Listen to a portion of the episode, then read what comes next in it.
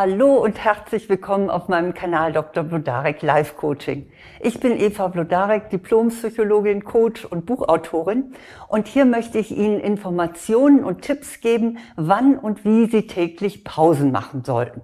Und zwar, damit Sie für Ihre Tätigkeit mehr Energie als bisher haben. Aber zunächst einmal, warum sind Pausen eigentlich so wichtig? Viele Studien belegen, dass Pausen notwendig für das Gehirn sind. Und zwar, damit unser Gehirn Informationen verarbeiten kann und einordnen kann. Und damit es neue Zusammenhänge herstellt. Um also normal funktionieren zu können, muss unser Gehirn auch mal ein bisschen faul und müßig sein. Eine richtig gestaltete Pause macht sie kreativer und produktiver. Es ist also keineswegs eine Bremse in ihrem Arbeitsfluss, sondern im Gegenteil ein richtiger Booster. Eine Pause fördert nämlich ihre Selbstwahrnehmung. Also sie spüren, wie geht es mir gerade? Bin ich jetzt schon erschöpft oder bin ich noch gut in Form? Und sie erhöht ihr emotionales Wohlbefinden. Sie kann sogar ihre sozialen Fähigkeiten steigern. Das ist auch logisch, denn wenn Sie öfter Pausen machen, dann sind Sie entspannter und weniger gereizt. Während chronische Anspannung so durchzupowern, ist dagegen schlecht für Ihr Gehirn. Und wenn die Entspannung dauerhaft zu kurz kommt, dann sind körperliche und psychosomatische Beschwerden ganz notwendig die Folge. Sie können dann nicht mehr richtig schlafen oder sie haben Magenprobleme oder Kopfschmerzen oder das Typische ist auch Muskelverspannungen und Rückenschmerzen. Nun, der menschliche Körper ist eben nicht für einen permanenten Hochleistungsmodus gemacht. Wenn Sie dagegen Pausen machen, dann sinkt Ihr Cortisolspiegel, das heißt, Ihr Stress nimmt ab.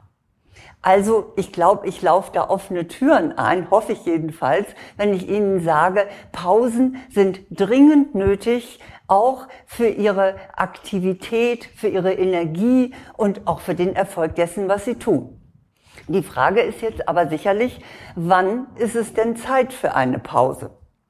Interessanterweise ist es so, wenn Sie sich müde fühlen, dann ist es eigentlich schon zu spät. Ihre Konzentration hat nämlich schon viel früher nachgelassen, auch wenn Sie das noch nicht bewusst gemerkt haben. Das gilt sowohl für geistige wie auch für körperliche Tätigkeiten. Unsere Leistungsfähigkeit, die schwankt in einem so etwa 90-minütigen Rhythmus. Nach spätestens 70 bis 80 Minuten, wenn Sie da konzentriert gearbeitet haben, dann schaltet der Körper für etwa 20 Minuten auf Erholung um. Und in dieser Zeit sind sie weniger aufmerksam und weniger konzentriert, obwohl ihnen das eigentlich gar nicht bewusst ist. Und spätestens jetzt sollten sie dann eine Pause einlegen. Eine kurze Pause nach etwa eineinhalb Stunden Arbeit ist besonders effektiv. So habe ich es bereits im Studium in der Arbeitspsychologie gelernt. Denn damit beugen Sie der Müdigkeit vor und Sie steigern Ihre Leistung. Also so alle 90 Minuten sollten Sie sich regelrecht zu einem Päuschen zwingen, denn damit haben Sie einen größeren Effekt.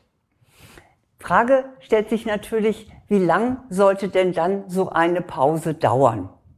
Zunächst einmal, alle Arten von Pausen sorgen für Erholung.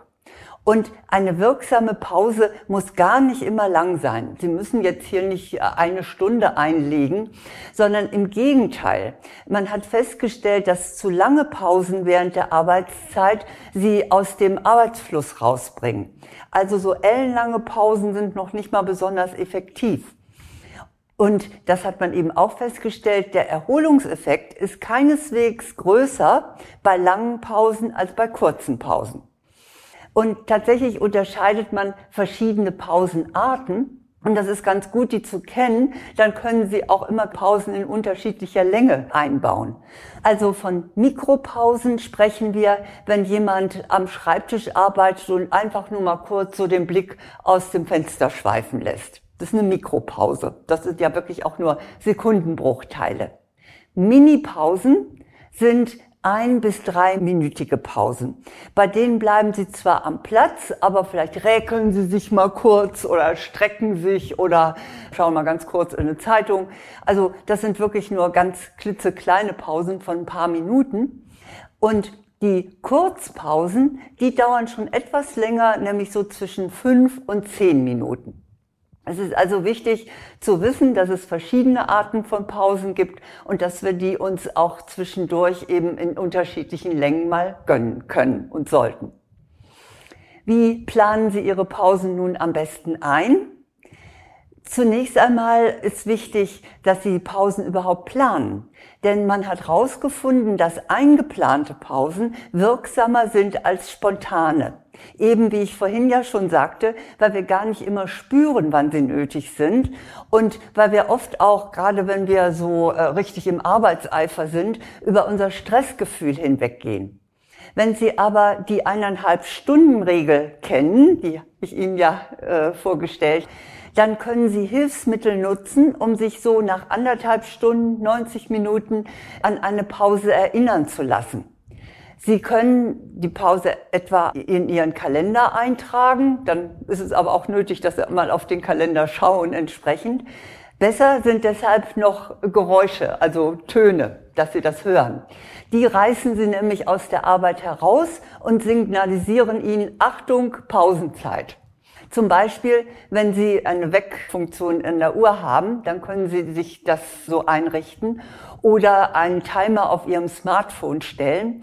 Also das ist ganz gut, wenn Sie das einfach mal so ab jetzt so einplanen. Nach 90 Minuten kommt ein Piep und dann machen Sie Ihre Pause. Sie werden sehen, dass Sie das sehr erfrischt und dass Sie viel länger leistungsfähig sind stellt sich natürlich noch die Frage, welche Art von Pause denn nun eigentlich am besten ist. Meine Faustregel ist, setzen Sie auf Abwechslung. Wenn Sie eine sitzende Tätigkeit haben, dann sollten Sie sich bewegen. Und wenn Sie viel körperlich unterwegs sind, dann ist es sicher sinnvoll, dass Sie sich ausruhen. Wenn Sie eine Routinetätigkeit haben, dann sollten Sie in Ihrer Pause etwas Anregendes machen, Vielleicht gucken sich mal ein kleines YouTube-Video an oder lesen interessanten Zeitungsartikel oder was auch immer sie anregen kann. Das reißt sie so aus dieser Gleichförmigkeit raus. Oder wenn Sie eine stressige Tätigkeit haben, dann wäre es ganz gut, wenn Sie sich etwa auf sich zurückziehen und ruhiger werden. Wenn Sie können, meditieren Sie oder machen Sie einfach eine Atemübung. Fenster auf und dann vier Atemzüge wie auf vier einatmen, auf vier festhalten und auf vier ausatmen und das Ganze viermal, dann haben Sie schon eine Beruhigung in Ihrer Pause. Also, wie machen Sie Pause am besten mit einem Kontrastprogramm? Nun habe ich noch etwas im Kopf, was Sie dann wahrscheinlich auch beschleicht, nämlich die Frage, wohin mit dem schlechten Gewissen? Das Fatale ist nämlich, Je größer unser Stress ist, je mehr wir gerade unter Druck stehen, zum Beispiel eine Arbeit fertig zu machen, desto schwerer fällt es uns, die Pausentaste zu drücken. Wir haben dann das Gefühl, also das können wir uns jetzt überhaupt nicht erlauben. Und wenn Sie unter Strom stehen und unter Hochdruck arbeiten, dann haben Sie auch ganz sicher das Gefühl, Sie dürften jetzt überhaupt keine Zeit verlieren. Aber gerade dann, in so einem Fall, gilt die paradoxe Weisheit des Konfuzius, Sie wissen, dieser chinesische Weise, wenn du es eilig hast, geh langsam. Oder auch in der Version, wenn du es eilig hast, geh einen Umweg. Auch die innere Haltung kann nämlich dafür verantwortlich sein, dass wir unsere eigenen Bedürfnisse ignorieren wenn sie immer so durchbrettern und sich sagen, ich kann mir überhaupt keine Pause erlauben und dann schaffe ich das alles nicht, dann kann natürlich auch etwas dahinter stehen, nämlich zum Beispiel ein hohes Pflichtbewusstsein, große Einsatzbereitschaft oder vielleicht auch die Angst vor Kollegen und Kolleginnen als faul zu gelten. Menschen, die sich im Job besonders aufopfern oder vielleicht auch in der Familie, die können schlechter abschalten als andere und nehmen auch noch häufig Arbeit mit nach Hause.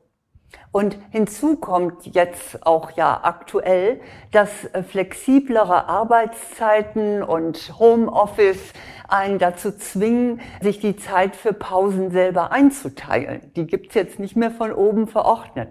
Und das gelingt nun mal nicht allen gut. Mein Tipp, wie Sie Pausen machen können, probieren Sie aus, welche Art von Pause für Sie am effektivsten ist. Meine Ideen dazu habe ich Ihnen ja gesagt. Atemübung oder Sie machen einen Mini-Urlaub, in dem Sie sich einfach mal eine schöne Szene vorstellen oder Sie stretchen ein bisschen oder vielleicht brühen Sie sich eine Tasse Kräutertee oder grünen Tee auf oder einen Kaffee oder Sie halten einen Schwatz mit Kollegen. Also probieren Sie doch einfach mal aus, was Ihnen wirklich gut tut. Und dann planen Sie solche kurzen Pausen ein. Und zwar am besten ganz regelmäßig und schon am Vortag und nicht erst am Tag selber, wenn Sie plötzlich feststellen, oh, ich bin ja irgendwie total erschöpft. Dann stellen Sie Ihren Timer ein oder tragen Sie es in Ihren Kalender ein und halten Sie das dann auch bitte strikt ein. Mein Rat, machen Sie in puncto Pause Ihr eigenes Experiment und dann überprüfen Sie auch, was Ihnen die Pause bringt. Denn das wird Ihnen helfen, die demnächst auch durchzuhalten. Weil Sie nämlich merken, Pausen tun Ihnen nicht nur gut, Pausen helfen Ihnen auch noch effektiver und aktiver zu sein. Ja, Pausen zu machen hat natürlich auch was mit Selbstliebe zu tun. Sie gönnen sich da etwas. Und deshalb habe ich auch noch weiterführend für Sie einen Online-Kurs, der heißt Liebe dich selbst, dann ändert sich dein Leben positiv. Der ist für Frauen und Sie finden alle Informationen dazu und einen Schnupperkurs auch auf meiner Website blodarek.de unter Angebote. Und dann habe ich auch, in dem Fall jetzt auch für Frauen, ein Buch, Nimm dir die Freiheit, du selbst zu sein, so entfalten Frauen ihr wahres Potenzial. Das geht natürlich nicht nur um Pausen, sondern es geht darum, ganz generell auch für sich zu sorgen und das Beste herauszufinden für sich selber. Und dieses Buch ist bei DTV erschienen und Sie kriegen es in jedem Buchhandel. Aber jetzt wünsche ich Ihnen erst einmal, dass Sie mal tief durchatmen und für sich Pausen planen und dann wieder aktiv werden. Alles Gute. Well, who do you think is your favorite princess? You, yeah. Oh. Ich bin Miriam Davidwandi und das ist Not Your Princess. In fünf Doppelfolgen sprechen wir über fünf bemerkenswerte Frauen. Wir erzählen von den entscheidenden Momenten im Leben dieser Frauen und darüber, ob und wie sie es geschafft haben, die Deutungshoheit über ihre Geschichte zurückzuerobern. I wouldn't be Serena if there wasn't Venus. Not Your Princess. Neue Folgen jeden Mittwoch exklusiv in der Podcast-App Podimo. Die könnt ihr 30 Tage lang kostenlos testen unter go.podimo.com slash princess.